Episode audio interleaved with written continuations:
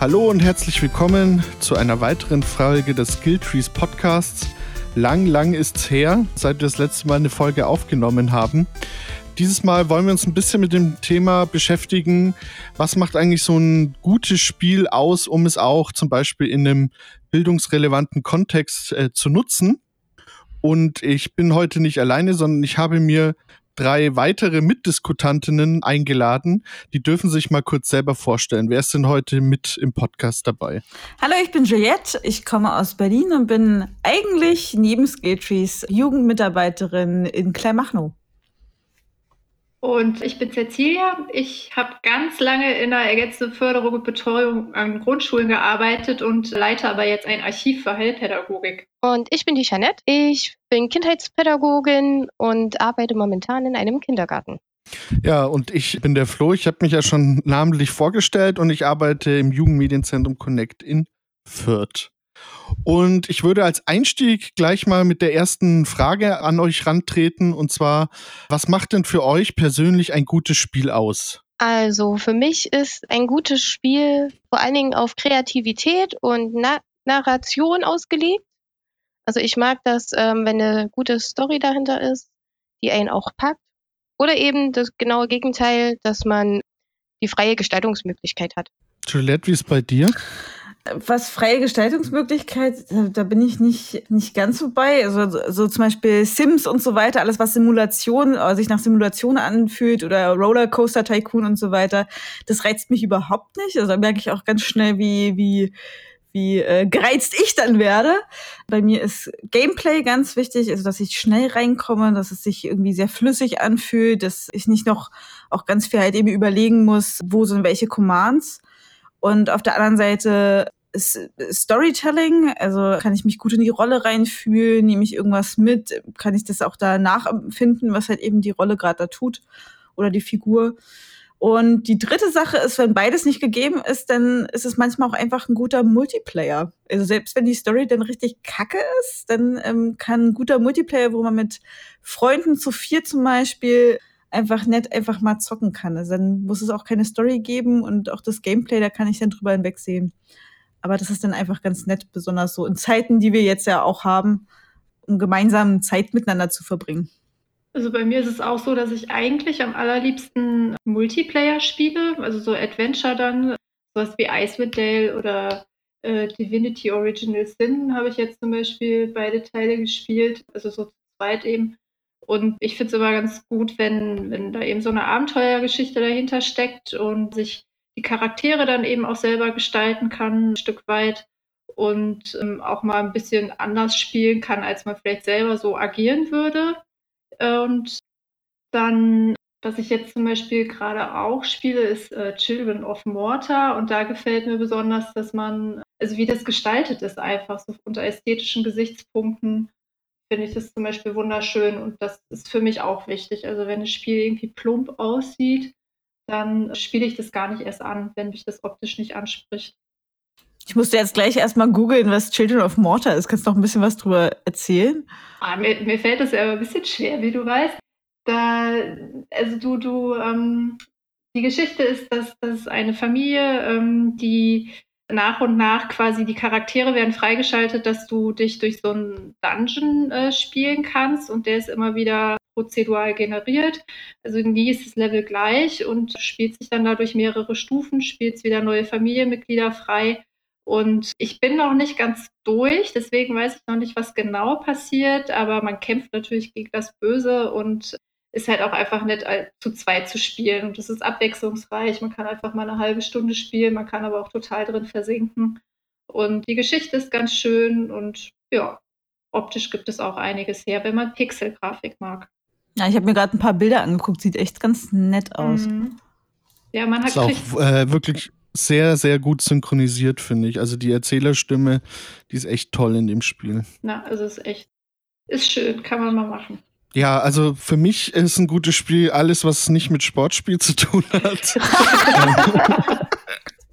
also mit FIFA kann man mich jagen, weil, also ich finde halt, Spiele bieten ja irgendwie die Möglichkeit, Dinge zu erleben oder in Welten einzutauchen, die man sonst in der normalen Welt nicht hätte. Und deswegen kann ich nicht, also kann ich mit so Sachen wie FIFA oder diesen ganzen Simulationssachen irgendwie nichts anfangen, weil ich mir denke, das kann man ja dann auch im wirklichen Leben machen. Das ist dann spannender, wobei das natürlich auch jetzt persönliche Geschmackssache ist. Ich Als würdest du Fußball spielen im genau, richtigen genau, also, Leben. Ich sag mal, Fußball schließe ich kategorisch aus, sorry.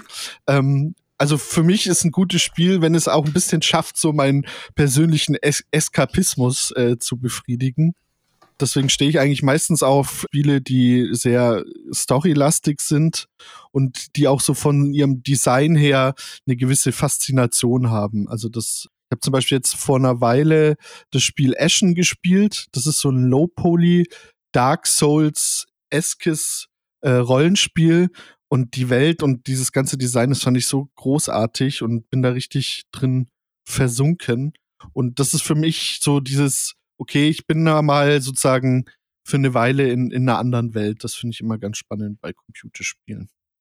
Geht's da euch genauso? Grundsätzlich ja. Also für mich ist das schon so einer der Punkte, die es eben ausmachen. Hatte ich gerade ja auch kurz angedeutet, ne, dass man eben mal was anders machen kann, als man es in der Realität machen würde. Also so kennt mich ja eher so als, ja, ich bin immer auf Gerechtigkeit aus und so und kann es nicht haben, wenn es ungerecht zugeht. Und ich spiele in, in den Adventures zum Beispiel immer unheimlich gerne Schurken oder Schurken und ja, schleiche dann da rum und mache, ja, klau dann eben irgendwelche Kisten leer und Taschendiebstahl und dann wird von hinten jemand umgemeuchelt und sowas. Das wären so Sachen, die, die, das wird mir ja so ja, im Leben nicht einfallen, das zu tun und im Spiel kann ich das eben machen, ne? Und einfach mal so auf die, den Putz hauen und ja, von daher kann ich das schon nachvollziehen.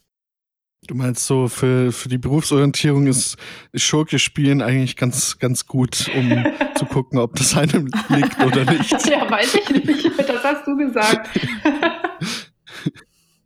Ich spiele ja meistens Barbar. Ich weiß nicht, ob das irgendwie. Äh, Was über dich aussagt. Genau. Oh Mann. Aber es stimmt schon mit der Wirklichkeitsflucht. Also wenn ich jetzt überlege, ich habe auch super gerne die ganze Reihe von, von Saints Row gespielt. Und das ist ja einfach der, der verrückte kleine Bruder von, von GTA. Und ich meine, das ist ja so abgedreht, was da passiert. Mir würde es auch niemals im Leben einfallen, halt eben die Sachen da zu tun, die da passieren. Oder die würden ja gar nicht funktionieren. Also dass auf einmal ein Alien-Schiff halt eben auf einmal ähm, ankommt und man die alle abknallen muss. Aber mhm. es ist weil es halt auch, auch zum Teil ja auch einfach Unterhaltung, so irgendwie was anderes sehen und einfach was, was Ungewöhnliches erleben. Habt ihr eigentlich auch schon mal, nachdem ihr ein Spiel beendet habt, da noch länger äh, drüber nachdenken müssen? Oder also gab es auch mal Spiele, wo die euch wirklich so ein bisschen intellektuell gefordert haben? Auf jeden Fall, aber mir fällt es gerade nicht ein.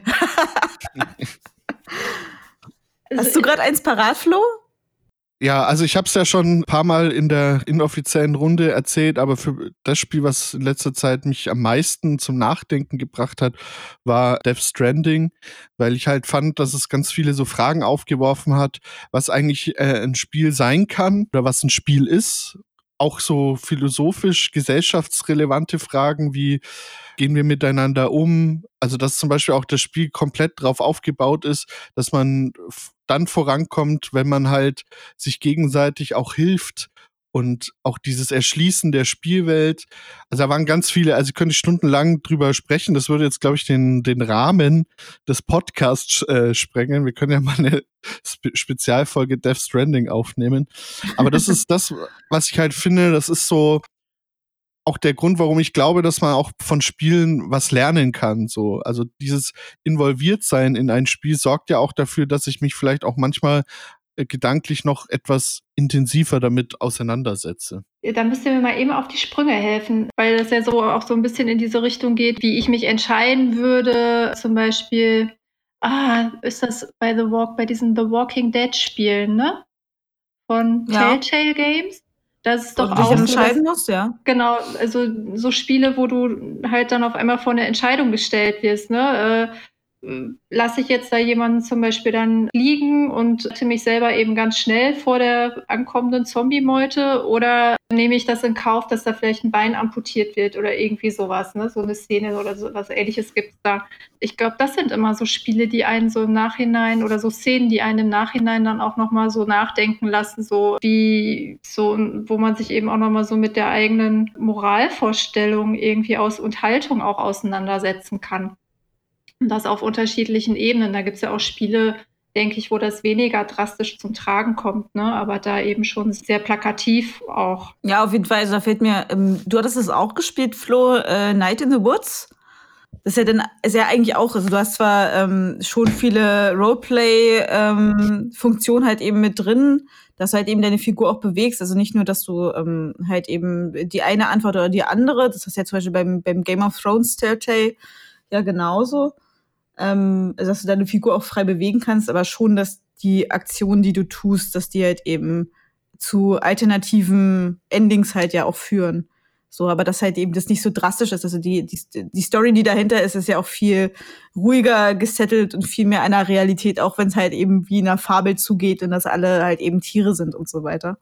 Ja, und vor allem halt, dass du dass diese Entscheidungen ja jetzt nicht einfach von der Geschichte her getroffen werden, sondern dass man ja selber letztendlich auch ein Stück weit mit seinen moralischen Vorstellungen entsprechend sich halt auch für Antwort A oder B entscheidet. Also da gibt es einen ganz äh, spannenden Bericht auch, um nochmal auf das Beispiel von der Sille zurückzukommen mit Walking Dead. Und zwar, den findet man, glaube ich, noch auf YouTube. Ich schaue mal, ob ich den vielleicht noch verlinke im Nachhinein. Und zwar hat ein schwedischer Lehrer mit seiner Klasse die erste Staffel von The Walking Dead äh, gemeinsam gespielt und die haben dann halt jedes Mal, wenn es zu so einer moralischen Entscheidung kam, auch dann in der Klasse gemeinsam diskutiert, was jetzt sozusagen das Beste wäre in dem Moment zu tun und warum und haben dann letztendlich kollektiv entschieden, sich für Antwort B oder Antwort C, D zu entscheiden.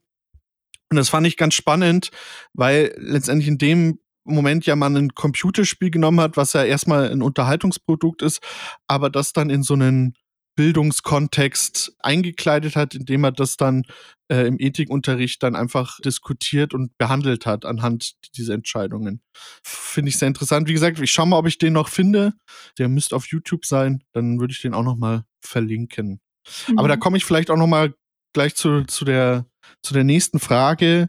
Was denkt ihr denn, welches Potenzial haben denn Computerspiele wirklich im, im Bildungskontext? Also ich glaube, dass es sehr vielfältig ist. Ne? Also so vielfältig wie Spiele sind oder eben auch Bildungsziele, Bildungsinhalte ähm, ist eben auch das, das Bildungspotenzial von Spielen. Und ich glaube, da kommt es immer darauf an, wie, wofür oder wo, ja, für welchen Inhalt suche ich jetzt was oder für welches Thema suche ich was. Ich kann mit Spielen äh, Themen erläutern und darstellen. Ich kann in vielen Sp oder mit vielen Spielen eine Perspektivübernahme irgendwie, ich sage jetzt mal, provozieren, ne? dass sich Kinder, Jugendliche in verschiedene Rollen hineinversetzen, wo eine Hürde vielleicht über ein tatsächliches Theaterspielen oder dramatisches, dramaturgisches Darstellen erstmal schwierig wäre, weil die Hürde über das Spiel schon mal geringer ist. Ich glaube, dass man eben diese ethischen Themen, sozial-emotionale Themen, dass man das gut rüberbringen kann und das eben gut ergänzen kann, wenn man da auch einen Plan hat, was man da genau machen möchte. Ne, ob das jetzt ein reiner schulischer Lernstoff ist oder ob es mir wirklich darum geht, soziale Kompetenzen näher zu bringen und einzuüben. Das kommt dann auch immer darauf an, welches Konzept ich mir dazu stricke. Ja, und allgemein, um auch zu Themen einzuleiten, erstmal so Perspektiven reinzubringen in, in Unterricht oder in anderen Kontexten, finde ich das allgemein auch immer sehr gut, erstmal so die, ja, die, die Kinder damit erstmal auch ein bisschen anzufixen sozusagen, erstmal reinzubringen in, in das Thema. Meinst du so im, im Sinne von einem äh, Gesprächsanlass zu schaffen, oder? Also es kommt natürlich ganz drauf an, in, welchen, in welcher Thematik sich das bewegt, aber prinzipiell kann man damit ja schon erstmal gut, wie du das jetzt sagtest, halt erstmal ein Gespräch anbringen mhm. und dann kann man ja auch ähm, das so weiter einbauen, dass man dann die Gespräche darauf weiter aufbaut. Janet, du hast dich ja auch mit einem ganz speziellen Thema mal beschäftigt im Kontext von Computerspielen. Magst du da vielleicht mal kurz was zu erzählen? Ja, Flo, und zwar ist das bei mir das Thema Trauer, Krankheit, Sterben und Tod, was ich in meiner Masterarbeit auch so thematisieren möchte, wofür ich jetzt verschiedene Arbeiten auch geschrieben habe. Ja, und Trauer und Tod, finde ich, ist so ein Thema, was recht selten in Spielen selber thematisiert wird. Also schon das Töten selbst in sehr vielen Spielen, aber die Verarbeitung dessen ist ja eher weniger gegeben. Und zumal das im Kontext des Kindergartens oder der Grundschule noch weniger passiert. Also generell, dass ja so ein Tabuthema ist. Und umso mehr finde ich, sollte man das auch aufgreifen. Genau. Und da daraufhin habe ich mich jetzt mit zwei Spielen besonders auch darauf fokussiert, da nochmal reinzuschauen, wie die das auch handhaben. Und im Sinne, wo man das auch einsetzen könnte, würde ich das sehr gut im, im Unterricht, im, im Ethik- oder Religionsunterricht einfließen lassen, auch so als Gesprächsthema. Da hätte ich jetzt auch ein ganz konkretes Beispiel, wo das auch in einem Kontext schon mal gemacht wurde, und zwar in einem Hochschulkontext. Ist das okay, wenn ich jetzt erstmal euch auch gleich mal ein Beispiel mit reingebe? Ja, klar. Mhm. Also das wäre der Dragon Cancer. Das wird im Theologiestudium ähm, zum Teil auch angewendet, weil es da tatsächlich ist das ein Spiel, was sehr auf Religion auch ausgelegt ist. Also die Eltern, kurz zu dem Spiel an sich, ähm, da geht es darum, dass ein kleiner Junge mit einem Jahr auf einem sehr ähm, schweren Tumor hat, einen Hirntumor hat, der kaum reparabel in irgendeiner Form ist. Der kriegt dann sehr schnell sehr viel Chemotherapie und hat wenig Überlebenschancen. Und das Spiel wurde von seinen Eltern, die sind ähm, auch in dem Bereich tätig. Also die sind ähm, Game Designer und äh, eine Autorin. Ähm, die haben das gleich aufgegriffen, auch während er noch gelebt hat. Also der ist fünf Jahre alt geworden. Das ist ähm, der hieß Joel, der das Kind, was da betroffen war. Und er hat, also der Vater hat das Ganze aufgearbeitet, was er so erlebt hat mit dem Kind während der Erkrankung hat er die Szenen, die er live, also in der Realität erlebt hat, eingebunden im Spiel, seine Hilflosigkeit auch sehr gut dargestellt und auch nochmal in Bezug auf die Religion, ähm, die Gebete oder die Gedanken, die die Eltern hatten. Und das äh, schließt sich halt mit, die, mit dem Religionsunterricht dann wieder an, welche Gedanken die auch hatten im Zweifel an, äh, an die Religion. Die sind sehr gläubig und haben das auch während der ganzen Zeit immer so erlebt, dass es sehr schwer war, das zu verarbeiten, warum gerade er mit einem Jahr so stark erkrankt und die, die Aussicht eigentlich nur noch da ist, dass er sterben wird. Und die haben das halt auch im Spiel dann nochmal aufgegriffen. Also da gibt es dann auch bestimmte Szenen, die das thematisieren. Und daraufhin hat sich auch eine, eine Universität dem auch angenommen und das nochmal in den Fokus der eigenen Module genommen. Wie kann man auch mit Spielen Glaube auch in den Fokus setzen? Oder eben auch, würde ich jetzt auch sagen, dann die, die Trauer selbst. Wie kann man da auch helfen? Und dass da das Spiel eine riesengroße Möglichkeit wirkt, sowohl das selber Gestalten von Spielen als auch durch das Durchleben, wie sehen das andere, welche Möglichkeiten, welche Hilfestellungen birgt so ein Spiel, das dann nochmal parat zu haben. Was äh, glaubst du denn, ist denn so das Besondere oder der Unterschied, die Geschichte, die du jetzt gerade da ähm, erzählt hast? Also ich könnte die ja auch zum Beispiel lesen oder in Form von einem Film gucken, aber das Ganze wurde ja als Spiel umgesetzt. Siehst, wo siehst du da die, die Besonderheiten, das als Spiel zu durchleben? Also bei The Dragon Cancer ist ist wirklich so. Das ist kein ähm, direktes Spiel, was man, was irgendwie einen Flow in dem Sinne hergibt oder durch das reine Gameplay. Also man hat wirklich sehr stark vorgegebene Wege. Was allerdings total fesselt, sind, ist die, die Emotion in dem ganzen Spiel. Die wird durch Live-Aufnahmen des Kindes, was betroffen war, also von Joel, ähm, sehr gepusht. Es wird sehr auf die, auf die Gedanken eben der Eltern nochmal eingegangen, wie hilflos man ist und das unterstützt dieses wenig vorhandene Gameplay dadurch auch nochmal. Also dadurch, dass man halt kaum Handlungsmöglichkeiten hat, was die Eltern in dem Moment ja auch durchlebt haben, war das ähm, spiegelt das das einfach nochmal wieder. Und in dem Sinne finde ich das aber auch wichtig, das so zu erleben, dass man wirklich auch diese Hilflosigkeit mal durchlebt.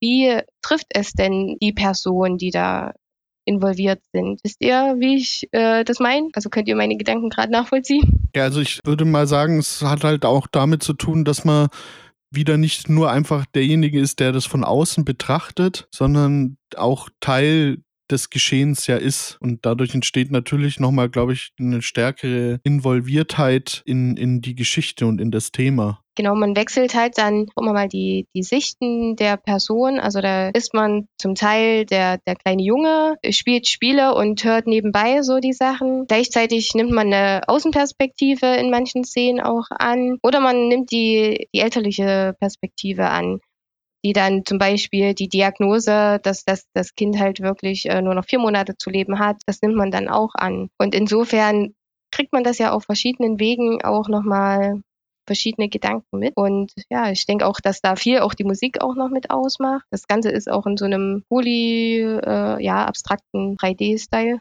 würde ich mal sagen, dargestellt. Was allerdings auch ganz positiv ist, dass man nicht zu viel Gesichter hat und nicht noch mehr Bezug aufbaut. Also ich hatte zumindest beim Durchspielen auch schon Tränen in den Augen, also danach und hatte auch, wie ihr das eingangs auch schon gesagt habt, so ähm, das Spielerlebnis auf jeden Fall, dass ich äh, dann erstmal fragen, wie würde ich jetzt überhaupt damit umgehen? Also mich hat es erstmal so, würde ich so stark sein und die, die Gedanken der Eltern, die die haben, also die sind ja dann auch damit gut rausgegangen ähm, an die Öffentlichkeit, um, um auch für andere Mut zu machen in der Situation. Aber ob man das selber so könnte, also es hat auch auf jeden Fall angeregt. Deswegen ich das Spiel auch empfehlen würde. Ja, was ganz interessant ist, äh, was du auch noch gesagt hast, dass das Spiel eigentlich keinen Spaß macht. Ja. Ähm, das finde ich schon interessant, weil normalerweise, wenn man Spiel assoziiert, dann ist natürlich schon der Spaß, also eine ne relevante Größe. Also die meisten, die spielen, spielen ja, weil sie Spaß haben sollen. Wie sehen das denn die anderen? Wie wichtig ist es denn, dass äh, ein, oder worauf kommt es denn dann drauf an, wenn ein Spiel nicht unbedingt Spaß machen muss, damit man es spielt?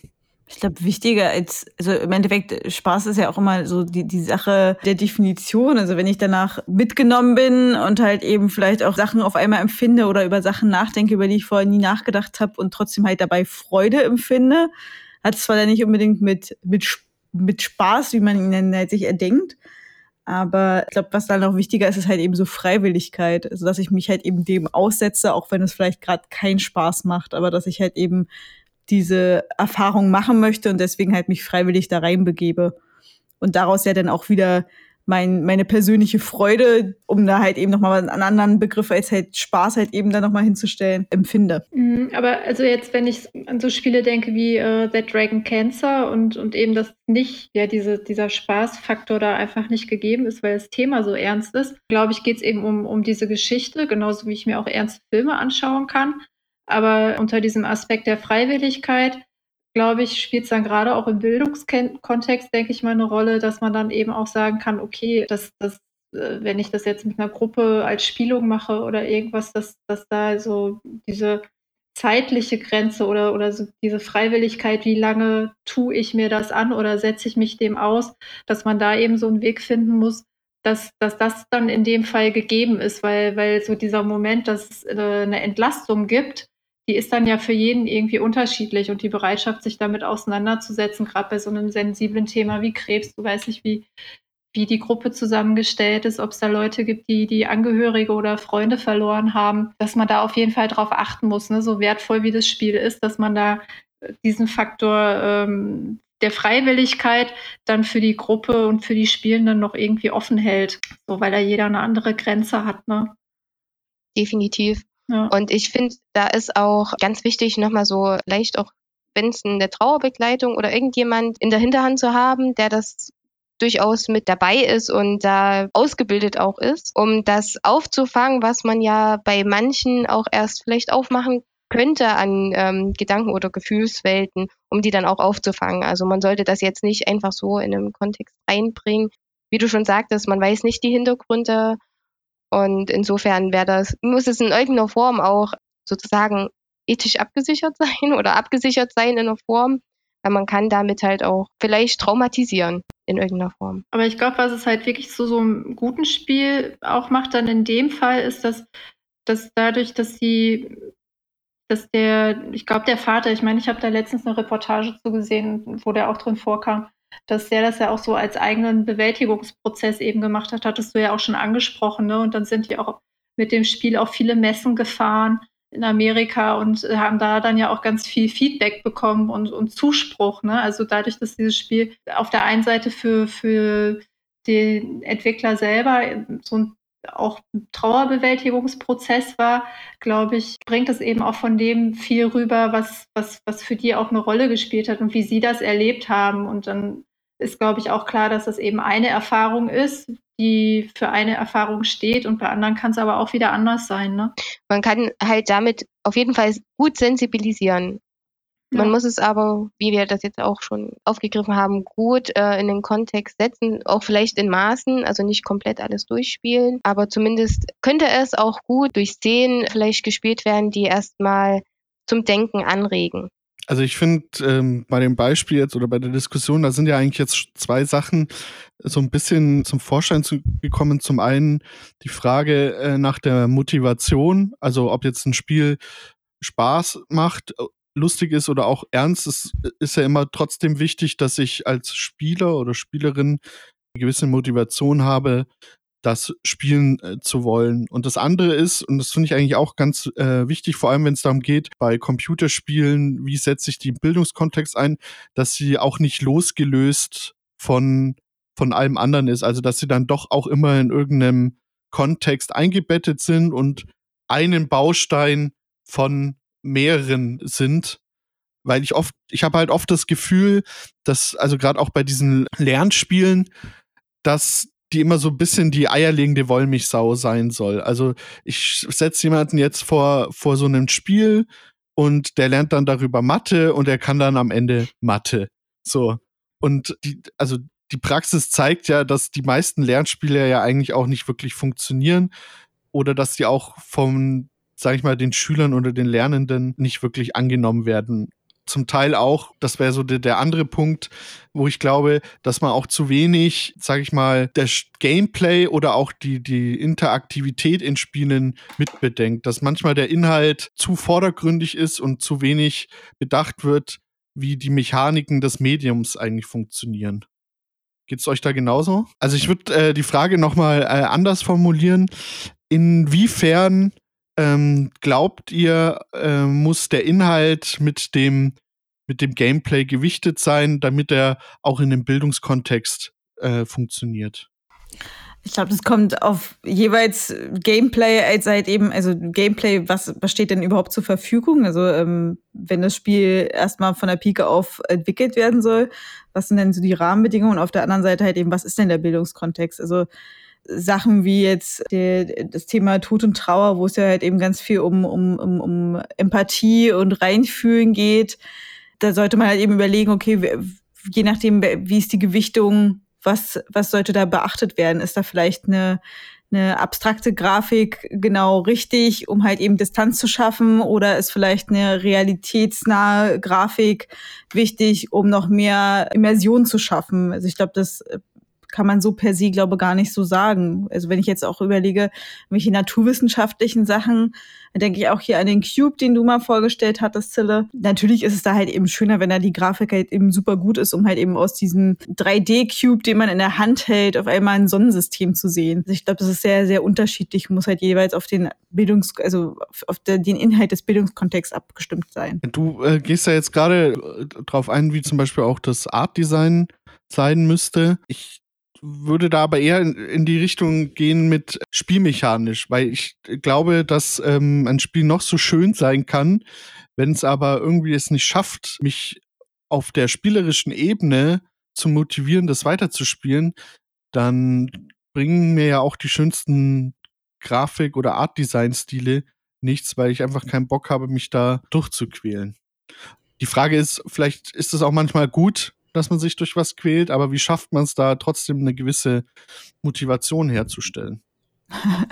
aber gut, dass du sagst, kann ich total nachvollziehen. Aber ich glaube, auch da ist es ja total abhängig davon, was will ich denn da überhaupt vermitteln. Also ähm, wenn es halt eben so eine so eine Entweder-Oder-Fragen sind, als einziges Gameplay-Tool, was man halt eben hat, kann es ja genauso reizvoll sein. Also hat man ja gerade gehört mit dem mit dem Lehrer, der halt eben mit, mit seinem Kurs halt eben da The Walking Dead durchspielt, kann genauso reizvoll sein wie, weiß ich nicht, wenn, wenn man halt eben der Explorer ist auf einmal in, in einer fremden Welt und halt eben Sachen zusammenbauen muss oder halt eben kreativ werden muss oder halt eben Sachen entdecken muss und halt sich ganz frei bewegen muss, indem man Tastatur und Maus, vielleicht sogar VR-System halt eben gut bedienen kann. Weiß ich nicht, ob, ob die Story dann vielleicht dann doch noch mal mehr damit zu tun hat als, als jetzt das Gameplay per se oder die, die, die, die Kunst, die denn dahinter steht weiß ich nicht, was ihr denkt. Sille, du hast ja auch mal, bevor du jetzt Archivarin wurdest, in, in einer Einrichtung gearbeitet, wo du ja auch mit Kindern immer wieder mal gemeinsam ein Spiel gespielt hast. Mhm. Ähm, Magst du da vielleicht mal kurz erklären, wie das ablief und was da so auch die Motivation der, der Schüler war, da am Ball zu bleiben? Ja, mache ich gerne, aber davor würde ich tatsächlich noch mal auf deine Frage äh, zu zu Spielinhalt, Gameplay und auch der Optik des Spiels kurz eingehen. Und zwar ist mir gerade eingefallen, ich habe ja mal an der Montessori-Schule gearbeitet, äh, an der Grundschule, und da hatten wir drei Computerarbeitsplätze und da hatten wir ein Lernprogramm drauf, weil du von Lernspiel gesprochen hast. Da ist mir das eingefallen. Und das war echt optisch ziemlich grottig. Also es nennt sich Budenberg. Da gibt es dann verschiedene äh, Bereiche, Mathe, Deutsch, ich glaube sogar Sachunterricht.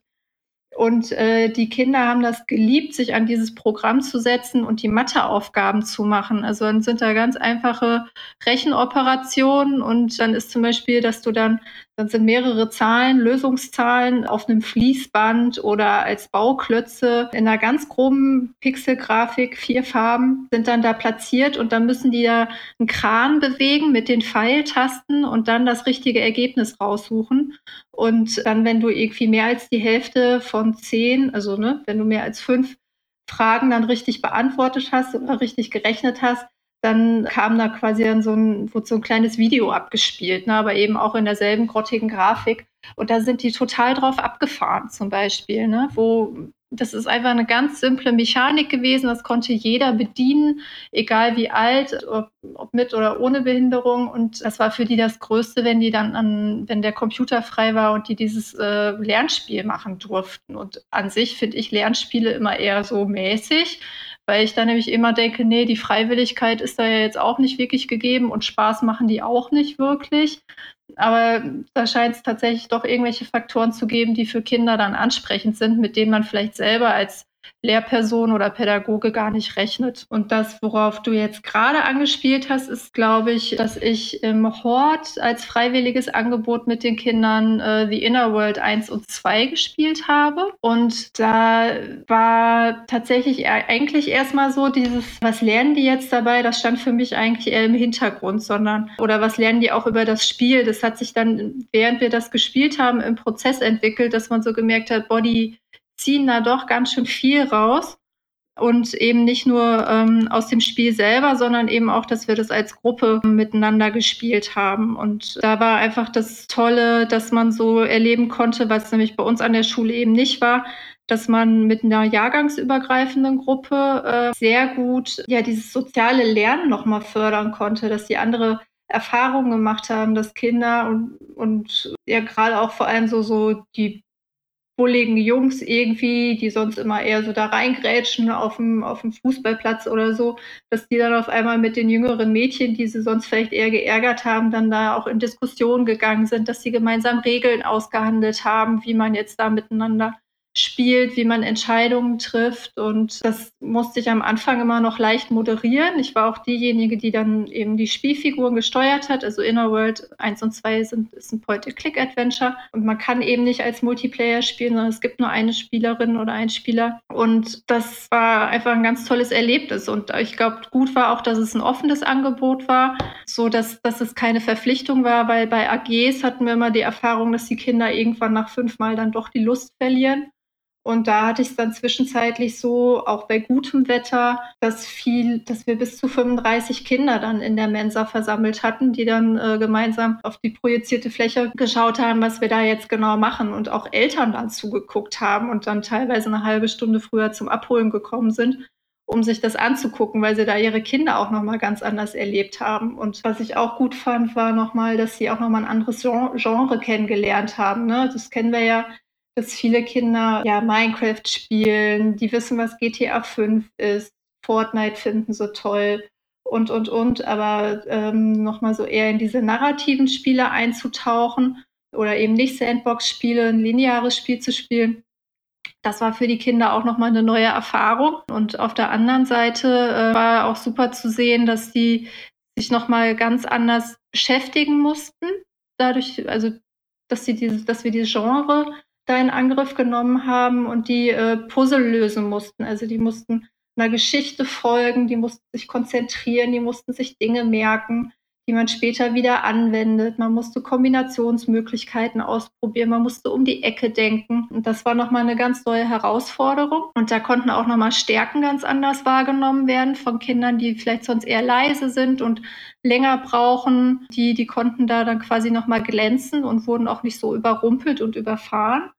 Und ja, das war insgesamt echt ein tolles Erlebnis. Und ja, die Geschichte selber bringt auch noch ein paar äh, Lern- und Bildungsmöglichkeiten mit. Und wenn man das dann in ein passendes Konzept packt, dann äh, kann man die Stärken der Geschichte natürlich auch noch mal mehr ähm, in den Vordergrund stellen. Und das war jetzt zum Beispiel bei mir dann eher die Nebensache, ne, dass es da thematisch noch mal darum geht, gerade auch im zweiten Teil, ähm, das, ja, wie, wie, wie sieht Rassismus aus? Wie äußert der sich? Wie, wie kann ich mich da moralisch äh, positionieren? Welche Haltung habe ich da selber? Und auch da dann nochmal das Spiel als Gesprächsanlass zu nehmen, weil da ganz klar mit äh, Symboliken gespielt wird, die, die eben an den Nationalsozialismus erinnern und das dann die älteren Schüler auch schon ganz gut erkannt haben und man sich dann auch einfach nochmal ähm, darüber unterhalten konnte, ohne dass das in dieses Korsett von Sachunterricht oder Politik oder Geschichtsunterricht gepackt war und das einfach mit mehr Neugierde dann auch angegangen wurde und mehr Interesse dementsprechend. Magst du vielleicht noch mal kurz was, weil du jetzt gerade erwähnt hast, dass die Eltern das ja auch bekommen haben, noch mal kurz erklären, wie da deren Perspektive drauf war oder deren Haltung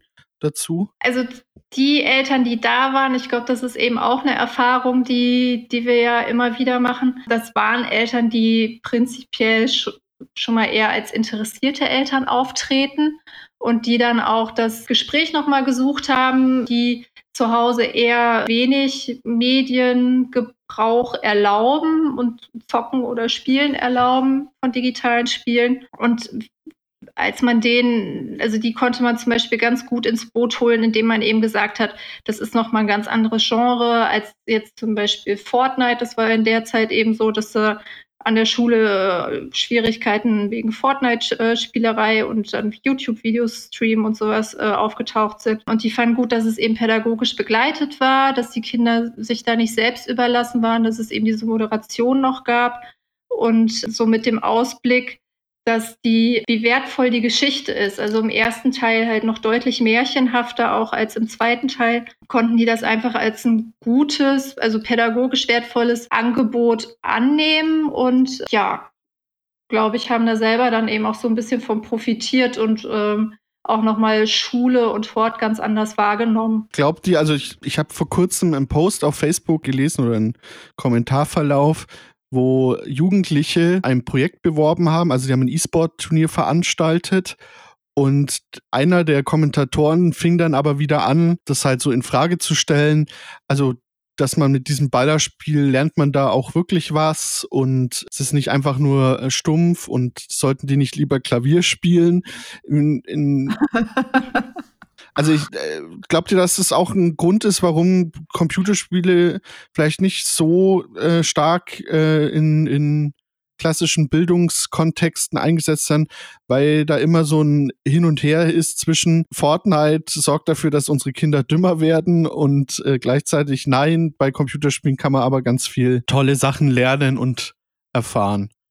Ähm, wie, wie seht ihr da diesen Konflikt in, im Kontext von Einsatz von Spielen? Also ich denke, es kommt da wirklich sicher immer drauf an, was es für eine Thematik an sich das Spiel hat. Eben auch. Jetzt auf Bezug nochmal zum Thema Tod und Trauer zu nehmen, da denke ich, ist es auch von elterlicher Seite eher so, dass man da sagt, hm, sowas sollte man vielleicht auch nicht sehen, eben weil es so ein Tabuthema ist. Ich hatte so einen ähnlichen Moment, ähm, da ging es um ein Spiel, was entwickelt werden soll zum Thema äh, Flucht von, von Kindern und Jugendlichen. Und da gab es auch ganz viele, die da dran teilgenommen haben, die der Meinung waren, dass so ein Thema in Computerspielen eigentlich nichts zu suchen hat. Ich habe dann versucht, da eine andere Meinung auch ähm, darzustellen, weil ich finde gerade solche Themen auch in Computerspielen stattfinden sollten. Dass das aber natürlich jetzt nicht einfach nur so ist, dass man das denjenigen präsentiert und das halt äh, nicht begleitet wird oder entsprechend pädagogisch aufbereitet ist. Stell, du wolltest noch was äh, dazu sagen. Ähm, na, du hattest ja auch noch mal die Frage gestellt, so wie, wie ähm wie, wie das halt eben auch so aus der Schmuddelecke rauskommen kann, ohne dass es halt eben hinterfragt wird oder halt eben vielleicht auch ähm, in Frage gestellt wird, ob das denn überhaupt Computerspiele können. Ich glaube, dass Computerspiele sich halt eben aufgrund ihrer Diversität, sei es von, von Themen, sei es von Gameplay, technisch läuft gerade eine, eine ganze Menge im Bereich Gaming halt eben ja auch ab, um Immersion zu fördern, um, um ähm, da Brücken halt eben auch zu bauen, wie können da noch, noch besser halt eben Geschichten erzählt werden, wie kann da die Immersion gefördert werden. Und ich glaube halt ein anderer Aspekt, dass einfach ja auch die, die Leute älter werden und halt eben ja auch die, die Bandbreite an Menschen, die halt eben mit, mit Games aufgewachsen sind, ihre eigenen Erfahrungen gemacht haben und ja auch dann sagen, ähm, ich habe durch das oder jenes Spiel ähm, Sachen mitgenommen oder Sachen gelernt, die ich so im realen Leben nicht, nicht, mit denen ich mich im realen Leben nicht auseinandergesetzt habe. Und ich glaube, da kommen wir so Stück für Stück hin, dass halt eben auf der einen Seite halt eben das immer schmackhafter für die Kritiker gemacht wird und auf der anderen Seite halt eben es aber auch immer weniger Kritiker gibt, weil es immer mehr Leute gibt, die die, die sich mit Games beschäftigen oder halt eben Games auch wirklich spielen. Dass es nicht mehr nur so eine Nische ist, ja, ein Gamer ist, äh, gibt ja aber so den Archetypen, der, das Kellerkind mit, mit äh, viereckigen Augen, sondern dass halt eben auch die Gamer halt eben ganz unterschiedlich sein können und halt eben auch sich mit so unterschiedlichen Themen beschäftigen. Ich glaube, das sind so zwei Sachen, die dann halt auch wiederum beeinflussen, was sind denn wirklich auch die Themen, die dann äh, in Games aufgegriffen werden und die wiederum auch im Bildungskontext dann ja benutzt werden können. Ja, ich sehe das halt, also ich glaube, ein eine Herausforderung oder ein Problem ist, ist halt, dass, sag ich mal, die kommerziellen Spiele teilweise halt inhaltlich sehr monothematisch auch sind. Also äh, so, sag ich mal, Krieg, Krieg und Kampf ist halt, was in, sag ich mal, 80 Prozent aller Spiele irgendwie das Thema ist. Sei es ein Call of Duty, ein League of Legends. Ich will jetzt nicht sagen, dass die Spiele schlecht sind oder so, aber ich glaube, dass äh, es durchaus auch helfen könnte, wenn es halt mehr auch Dead Dragon Cancer Spiele gibt oder The Inner World. Das, glaube ich, würde aber nur dann passieren, wenn ich glaube, auch andere Bereiche sich stärker dem Thema widmen oder das auch äh, versuchen einzusetzen, damit da ja auch eine gewisse Diversität entsteht, auch was, was Inhalt angeht. Ja, ganz sicher. Aber ähm, was da ja auch wieder eine Rolle spielt, also auf der einen Seite ist es natürlich so, was wollen die äh, SpielerInnen? So, was, was wird sich da gewünscht? Aber ein Stück weit ist es ja auch so, was können die Entwickler umsetzen, ne? Und wie, wie, wie finanziert sich dann letztendlich die, die, die Produktion? Und bei den Indie-Game-Entwicklern, das ist natürlich immer die Frage, so die Studios sind sehr klein. Wie können die jetzt gute Ideen so weit bringen, dass sie wirklich auf den Markt kommen? So, das ist der eine Punkt. Und bei der Schwemme, die an Spielen letztendlich jeden Tag auch rauskommen, dadurch, dass das durch bestimmte Tools ja auch immer einfacher wird, so wie schafft man das dann auch gute Spiele also das, was in Anführungsstrichen gut, ne, das ist letztendlich sehr subjektiv, aber viele, die wir jetzt zum Beispiel für den Bildungskontext als, als wichtig erachten, wie, wie werden wir auf die aufmerksam? Ne? Wie kommt man an solche ähm, Schätze, sage ich jetzt mal, dann ran. Und das ist, glaube ich, auch noch so ein Problem. Ne? Man kann sich da, wenn man interessiert ist, sicher gut informieren. Und, und da gibt es natürlich auch Wege, sich zu, zu informieren und fortzubilden. Aber ich glaube, da gibt es trotzdem immer noch so viele Sachen, die unentdeckt bleiben, was total schade ist. Da würde mir jetzt auch noch ähm, dazu einfallen, dass es ja auch sehr drauf an, ankommt, wie eben die eigene Spielmotivation eben auch ist. Und dass da vielleicht ja auch gerade bei so ernsten Themen sehe ich so eher die, die Mädels mehr im, vielleicht in der Motivation dazu, sowas zu spielen. Ist natürlich jetzt wieder Klischeedenken vielleicht auch einfach, dass man da halt auch viel mehr Daten einfach braucht. Wer spielt in welchem Alter was? Also da auch einfach viel mehr Fokus auch drauf gesetzt werden müsste in Studien. Ja, also die gibt es ja schon zum Teil. Und also du ich stimme dir da schon zu, dass es, was die Spielaffinität zwischen Männern und Frauen da schon Unterschiede gibt. Und es ist ja auch, sage ich jetzt mal, früher noch ein viel größeres Problem gewesen, dass Computerspiele, was ihre Spiele angeht, ihre Spielinhalte, immer sehr stark auf eine bestimmte Zielgruppe äh, fokussiert war, nämlich der 14-jährige pubertierende Junge. also. Da sind wir beim Killerkind mit vier Augen. Ja, aber ich bin ja jetzt auch schon älter und äh, reflektierter und ich sehe das schon auch, sage ich mal, auch ein bisschen als problematisch. Also ich merke auch bei mir persönlich, ich spiele seit ich, äh, keine Ahnung, sieben bin, da habe ich meinen Gameboy bekommen, äh, Computerspiele und ich sag mal so, der, der nächste Call of Duty oder XY-Shooter, der haut mich jetzt nicht mehr so vom Hocker, auch wenn er noch so, so geil aussieht, weil letztendlich hinter der Optik steckt ja dann auch immer dieselbe Thematik und auch immer dieselben Spielmechaniken. Also ich glaube auch, dass das Problem ist, neue Themen oder Themenbereiche zu bearbeiten in Computerspielen zwangsläufig auch ein Stück weit dazu führen muss, dass man sich neue Spielformen überlegt. Und das ist ja das, was dann so schwierig ist und was Zeit kostet und wo man investieren muss. Ich meine, also ein First-Person-Shooter und wie der funktioniert, da haben wir jetzt 25 Jahre dran gearbeitet. Das äh, ist relativ äh, ausdifferenziert, wie man schafft, dass das äh, zumindest spielerisch jetzt nicht eine Riesenkatastrophe wird. Aber zum Beispiel und das finde ich eigentlich bei den Indie-Entwicklern so spannend, weil die ja natürlich jetzt nicht ihr Riesenbudget haben, in Grafik und Technik zu investieren, dass die wiederum aber dann versuchen, durch neue Spielmechaniken und gleichzeitig mit gekoppelt mit neuen Themen da äh, in eine andere Richtung zu gehen.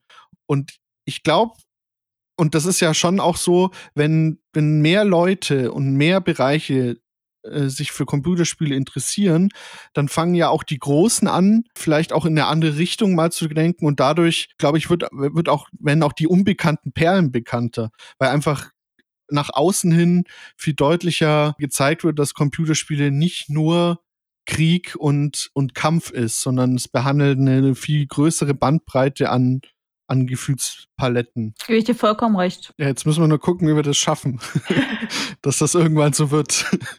Also ich finde, die machen mit dem Indie Arena Booth schon eine gute Arbeit bei der Gamescom, aber äh, wir müssen es irgendwie schaffen, dass das irgendwann nicht nur ein Teil der Halle wird, sondern mehrere Hallen. Aber ist ja auch Bildungsauftrag. Also zum Beispiel, wenn ich an meine Jugendlichen denke, ähm, die kennen halt eben auch nur die, die AAA-Namen so, aber nicht die, die kleinen Indie- Sachen und ich, also wenn ich jetzt zum Beispiel an das Projekt, was Hille vorhin vorgestellt hat mit Inner World, die kleinen Kids, äh, die werden auch nicht, äh, natürlich ist da Minecraft ein Name und Fortnite ist ein Name, aber halt eben Inner World. Ich kann mir nicht vorstellen, dass ein, dass ein Kind bei dir, Sille, vorher schon Inner World kannte, oder? Nee, kein einziger.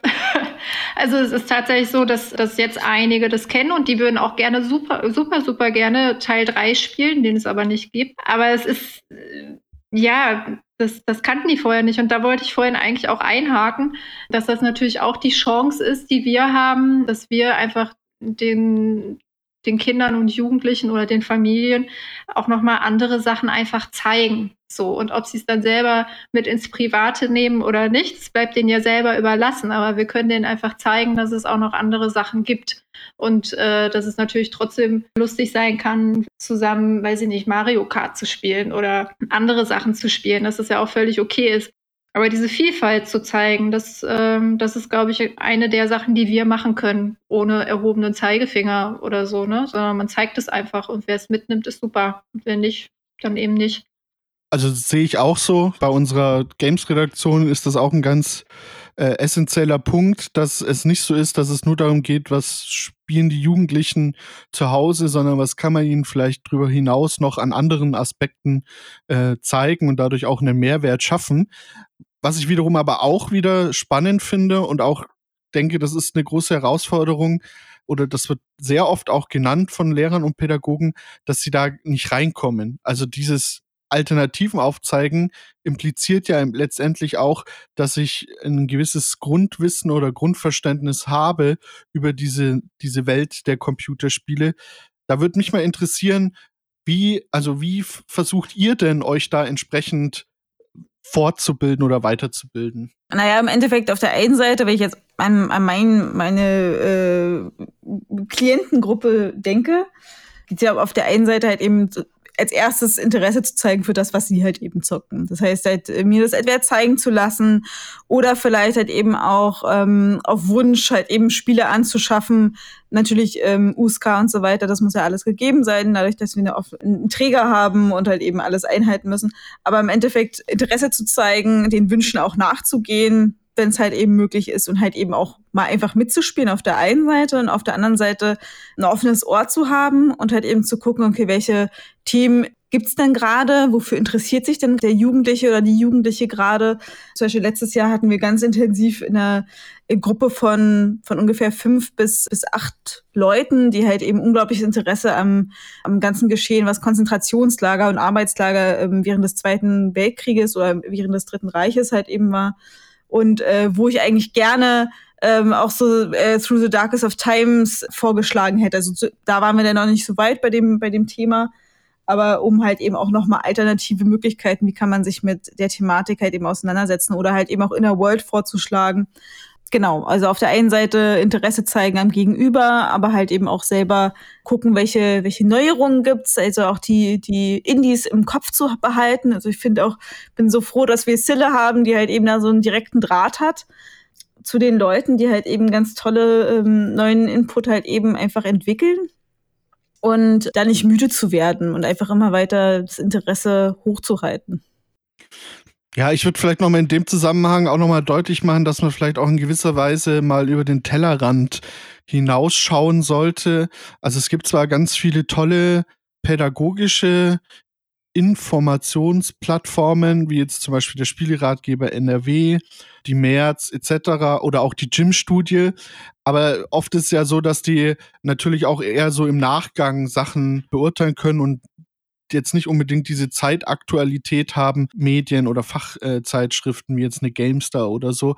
Von daher würde ich da wirklich auch appellieren, wenn man Interesse daran hat, auch zu gucken, was ist gerade spannend, was ist auch relevant im Computerspielbereich, was hat sie auch besonders hervorgetan, seien es jetzt die Indies oder die großen äh, Blockbuster-Titeln, dass man da durchaus auch mal auf irgendeine Spielejournalisten-Plattform geht, wie zum Beispiel die GameStar, um da einfach auch nochmal eine andere Perspektive, einen anderen Zugang äh, zu kriegen. Also, da erfährt man schon sehr viel, finde ich. Das zum einen und ähm, was ich auch empfehlen kann, ist eben zu schauen, dass wenn man das Glück hat, man vielleicht, wenn man in einer Großstadt lebt, dass das ist ja auch immer wieder äh, so so in Berlin ist es das Talk and Play. Ich glaube, sowas gibt es auch in München, dass man eben schaut, Gibt es irgendwie Möglichkeiten, wo ich Spiele auch einfach schon im Entwicklungsprozess mir anschauen kann oder Prototypen spielen kann, die dann eben häufig auch von, von den von den Indie-Game-Designern vorgestellt werden. Man hat die Chance, mit den Entwicklern zu sprechen. Er feiert da auch nochmal so zum Beispiel über deren Beweggründe. Warum machen sie das jetzt mit dem Thema? Warum haben sie den Schwerpunkt gewählt? Warum haben sie die Mechanik gewählt? Was man dann auch wieder in den Auswahlprozess äh, für, für die eigene Arbeit ja auch mit ein, einfließen lassen kann. Und ich glaube, dass solche Veranstaltungen, ähm, also es gibt so einen Games-Events-Kalender online, Likeynet heißt der, glaube ich. Das können wir dann ja auch nochmal unten nachher mit, mit verlinken, dass, dass man sich da nochmal informieren kann, welche gamesbezogenen Veranstaltungen gibt es bei mir in der Nähe und wo kann ich mir vielleicht auch einfach nochmal Sachen raussuchen oder auch direkt in einen Austausch gehen für diejenigen, die irgendwann nach Feierabend auch keine Lust haben, noch mehr zu lesen, sondern lieber ins Gespräch gehen oder was selber ausprobieren wollen. Und auch ein Let's Play kann eine Fortbildungsmaßnahme sein, wenn man sich's anschaut. Zum Beispiel, ganz genau. ja, auf jeden Fall. Also das ist ja eh ganz spannend, weil letztendlich einer der Gründe, warum es überhaupt Let's Plays gibt, ist ja auch, ähm, dass es auch Jugendliche gibt, die sich nicht jedes Spiel leisten können oder jedes Spiel spielen. Und deswegen schaut man sich dann halt von dem jeweiligen Spiel ein Let's Play an. Und warum sollte man das nicht auch äh, für Pädagogen äh, oder pädagogische Fachkräfte nutzen, um sich zu informieren? Also guckt mehr Gronk. ja, ich würde jetzt vielleicht mit Blick auf die Zeit mal zu unserem äh, letzten Part kommen äh, von dieser Folge. Und zwar haben wir uns überlegt, dass jeder noch mal so ein paar Spieletipps gibt, wo er denkt, dass die sich sehr gut für einen speziellen Bereich oder allgemein äh, gut eignen. Wer würde denn von euch gerne den Anfang machen? Soll ich mal anfangen? Diese Schweigeminuten immer gut. ich fange jetzt einfach an. Und zwar ähm, jetzt direkt aus der eigenen pädagogischen Praxis habe ich jetzt leider kein weiteres Beispiel, aber was ich mir zum Beispiel super gut vorstellen könnte, auch in der Form von einer Spielung äh, mit Kindern und Jugendlichen anzubieten oder was sich eignet, wäre das Spiel Never Alone von Upper One Games. Das hat die äh, USK 6 ist also schon für ja, ab dem Grundschulalter geeignet. Eine kurze Spielzeit, so drei bis fünf Stunden. Wenn man das jetzt alleine spielt, kann man noch mal zwei, drei Stunden draufrechnen, wenn man das mit Kindern zusammenspielt. Und das ist so ein äh, Puzzle-Plattformer. Und da spielt man ein äh, kleines Mädchen, das heißt Nuna, und es trifft auf seiner Reise einen kleinen Polarfuchs, der keinen Namen hat. Und die bestehen eben zusammen Abenteuer, müssen auch Rätsel lösen, so ähnlich wie bei Limbo. Und das Spannende an dem Spiel ist, dass es ähm, mit, mit der indigenen Bevölkerung Alaskas entwickelt wurde, mit dem Hintergrund, dass man die Kulturgeschichte, Tradition und die Mythologie der Inuit auch nochmal weiter vermittelt, weil die selber festgestellt haben, die indigene Bevölkerung, die Älteren, dass sie ihre Jugendlichen nicht mehr an die Traditionen rankriegen und äh, sich dann gedacht haben, okay, die spielen ja alle mit der Xbox, also müssen wir irgendwie gucken, dass wir denen das auf, auf dieser Plattform äh, oder mit diesem Medium nochmal ähm, vermitteln. Und das finde ich einen tollen Ansatz und ja, da kann man nochmal so Kulturgeschichte vermitteln. Das fand ich ganz schön. Und das ist auch schön bezeichnet. Ja, in, in dem Kontext kann ich auch noch mal den Explorer-Modus von Assassin's Creed Odyssey und Assassin's Creed Origins empfehlen. Origins äh, spielt in der ägyptischen Antike und Odyssey in der griechischen und äh, was ja die Assassin's Creed-Reihe immer ausmacht, ist, dass die versuchen, sehr authentisch diese Zeit und auch die, die entsprechende Welt darzustellen. Und die haben jetzt mit den zwei Teilen angefangen, da auch immer einen beson also speziellen Modus noch mitzuliefern, indem man dann so interaktive Museumsbegehungen machen kann. Also da läuft man dann halt wirklich durch die Pyramiden von Gizeh und bekommt dann halt immer wieder auch so historische Informationen sehr unterhaltsam und visuell aufbereitet. Und das Gute ist, dass Assassin's Creed an sich, die Reihe ist meistens immer so ab 16 von der USK gerankt, aber dieser Explorer-Modus ist auch für Jüngere freigegeben, also so ab 12, wenn ich es richtig im Kopf habe. Kann ich wirklich empfehlen, ist äh, sehr spannend. Da fällt mir gerade in dem Rahmen ein, dass äh, hier die ganze neu, die ganz neueren Tomb Raider ähm, Spiele, die haben ja gerade auch so viel zum Thema äh, historische, also Kulturen, die betrachtet werden, aber halt eben auch wirklich, also von von byzantinischer Kunst und Kultur bis über ähm, japanische Kultur und oder mongolische Kulturgüter, wo dann halt eben auch nochmal ganz explizit, wenn man die Artefakte zum Beispiel halt eben sammelt, also nur darauf erpicht ist jetzt nicht äh, das, das Gameplay einfach durchzupreschen, sondern halt eben auch sich mit diesen ähm, Nebenquests halt eben zu beschäftigen, dass da auch die Kunst und ähm, Kulturgüter halt eben gut abgelichtet sind und halt eben auch nochmal viel erklärt wird, so was der, was der Hintergrund ist und warum die Sachen so gestaltet sind, wie sie halt zu sehen sind. Ja, Uncharted wäre da auch so ein Beispiel. Äh, ist auch so eine Abenteuerspielreihe, ähnlich wie Tomb Raider, ähm, wo man dann ähm, verschiedene Aspekte aus der jeweiligen Zeit von äh, Shambhala über äh, Eldorado Sachen vermittelt bekommt. Im Indiana Jones-Stil. Janet, du hattest ja auch noch äh, das ein oder andere Spiel auf der Liste, das du gerne vorstellen äh, wolltest. Äh, das eine war Dead Dragon Cancer, aber du hattest noch ein weiteres Spiel im Kontext von Trauerbewältigung, das du ganz gut fandest. Welches waren das? Genau, ähm, das heißt A Part of Me. Und A Part of Me ist auch eher für Jüngere noch mit geeignet, im Gegensatz zu The Dragon Cancer. Ja, bei A Part of Me geht es aber mehr um den eigenen Trauerprozess, das zu bewältigen. Da geht es darum, dass man auf einer Insel erstmal landet. Das ist so eine Fantasiewelt. Und da gibt es kleine Aufgaben zu erfüllen. Das ist aber noch sehr im ähm, Aufbauprozess. Ähm, ja, und da gibt es innerhalb, also auf dieser Insel verschiedene Orte, man begehen kann. Eine kleine Grotte, in der man entspannen kann. Man hat ein Baumhaus, wo man seine persönlichen Nachrichten oder auch Audiodateien hochladen kann die man in Bezug auf die Trauerbewältigung dort reinstellen kann.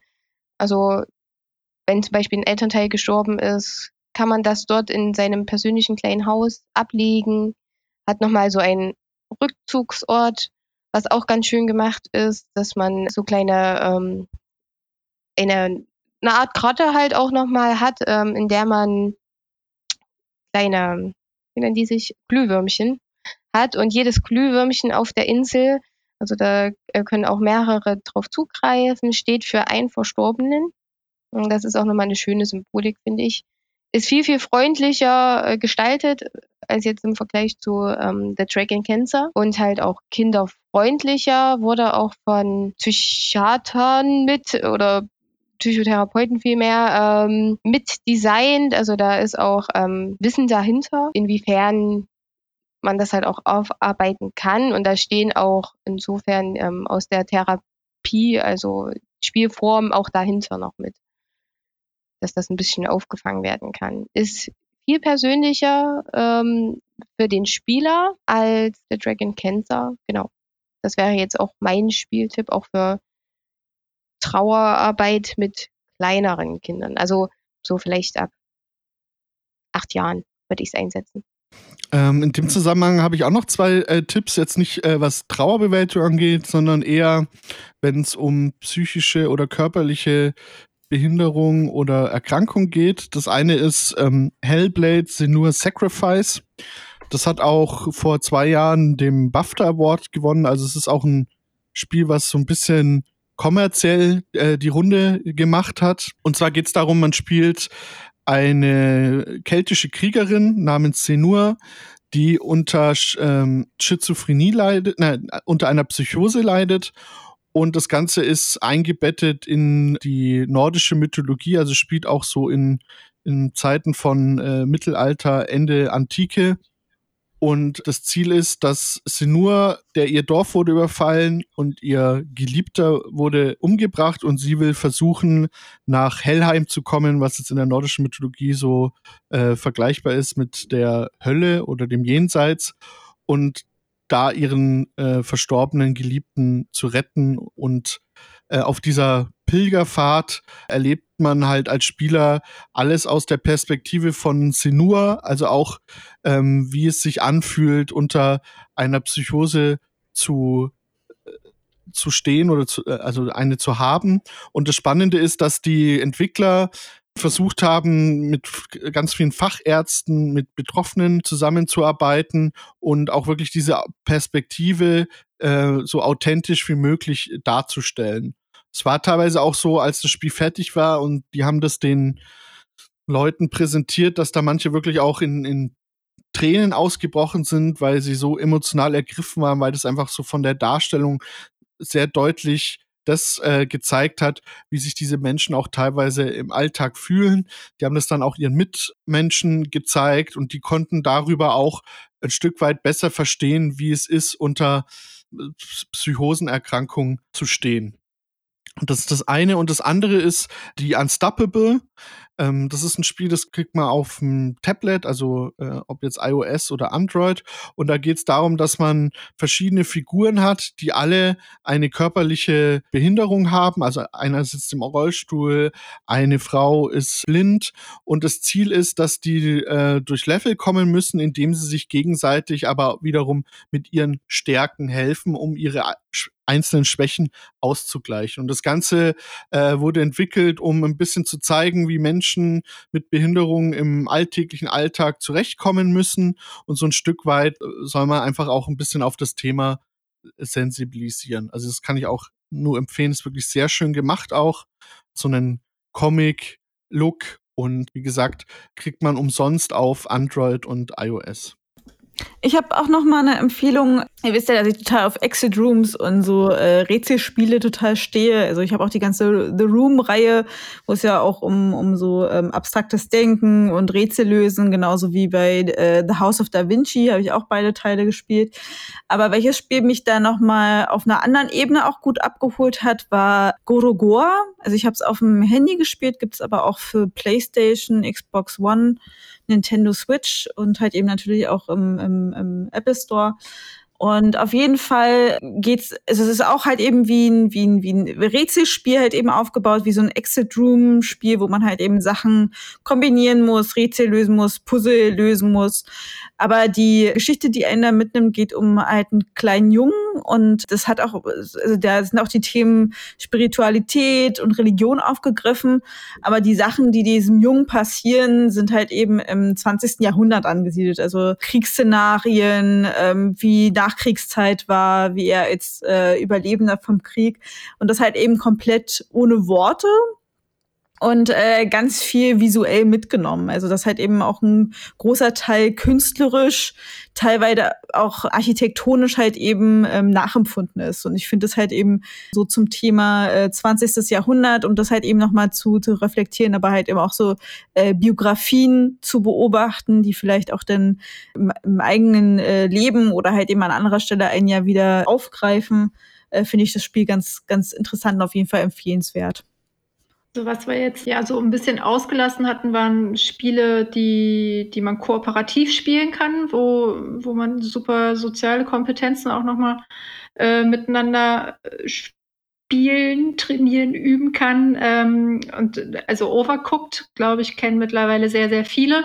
Aber alternativ dazu könnte man zum Beispiel auch Spelunky spielen äh, mit bis zu vier Spielern. Man muss durch so kleine, also auch so Indiana Jones mäßig, durch, so kleine Level kommen, bevor, bevor man von so einem Geist erwischt wird. Oder Trine kann man mit bis zu drei Spielern spielen, ist ab zwölf, Spelunky ist ab sechs.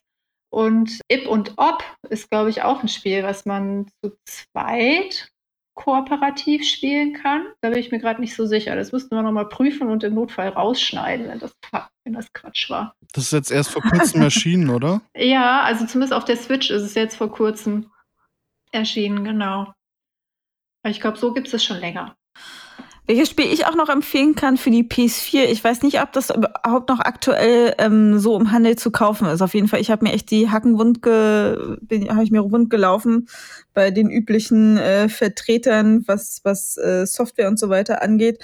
Hab's dann aber in einem äh, kleineren Store gefunden, war für die PS4 That's You ist ein Spiel, was halt eben mit acht Leuten gespielt werden kann. Die Leute wählen sich mit ihrem Handy ein, also braucht man noch eine zusätzliche App auf dem Telefon zu dem Spiel, um wo es im Endeffekt darüber, darum geht, halt eben Annahmen über die anderen zu treffen. Also es gibt halt eben Aussagen, die äh, vom Spielmeister im Spiel halt eben getroffen werden, dass eingeschätzt werden muss, äh, wer am äh, häufigsten verschläft, wer sein, sein, seine, seine eigene Beerdigung verpassen würde, also all solche Sachen.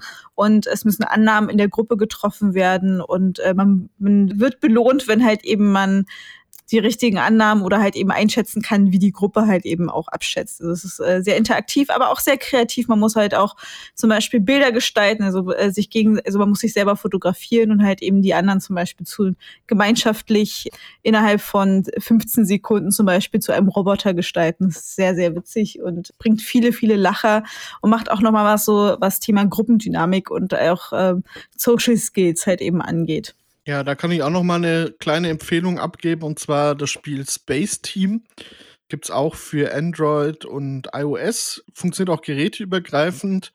Und das Ziel ist, man ist sozusagen eine Space ein Space-Team und muss sein Raumschiff durch so einen Meteoritensturm navigieren. Und das schafft man, indem man einerseits hat man auf dem Bildschirm immer, jeder Spieler hat unterschiedliche Panels, äh, die er aktivieren muss Und ob, über, oberhalb der Panels äh, findet man dann auch noch mal eine Befehlsanweisung. Und man muss dann immer gleichzeitig der Gruppe den Befehl reingeben und äh, wiederum hören, wenn jemand einen Befehl gibt, was auf den eigenen Befehlspattern passt. Und so entsteht eine sehr witzige gruppendynamische Aktivität.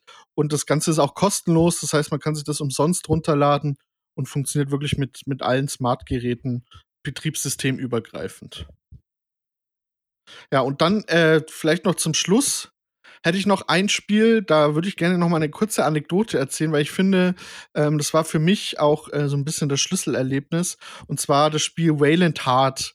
Äh, Wayland Heart, da geht es um den Ersten Weltkrieg. Ist inspiriert worden von den Briefen der Soldaten an ihre Angehörigen und dem Lied O Wayland Heart.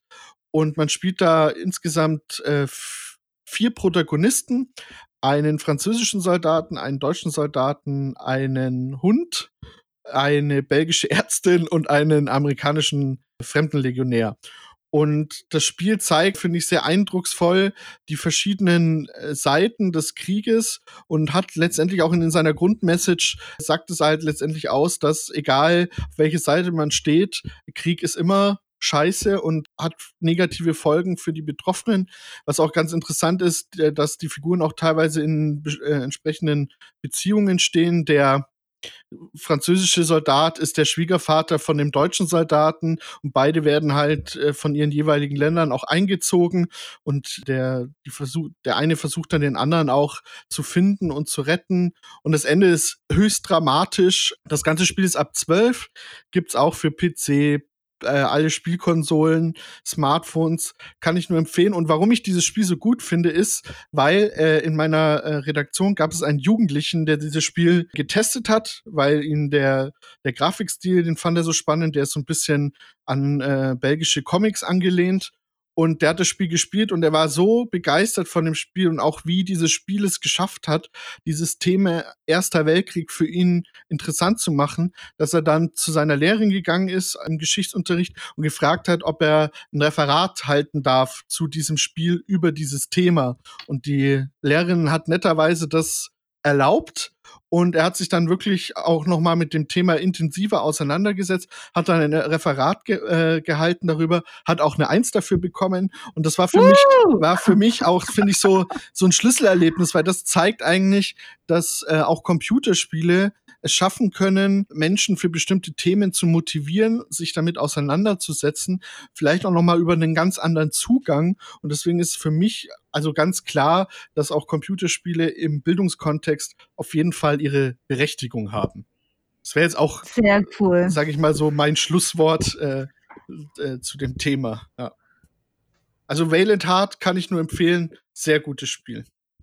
Ja, als äh, kleinen Ausstieg äh, aus der Folge habe ich mir noch eine kleine Frage an die Runde überlegt. Und zwar würde mich mal interessieren, was hättet ihr denn gerne für ein Spiel, was es noch nicht gibt? Also wenn ihr euch ein Spiel wünschen könntet, welches wäre das?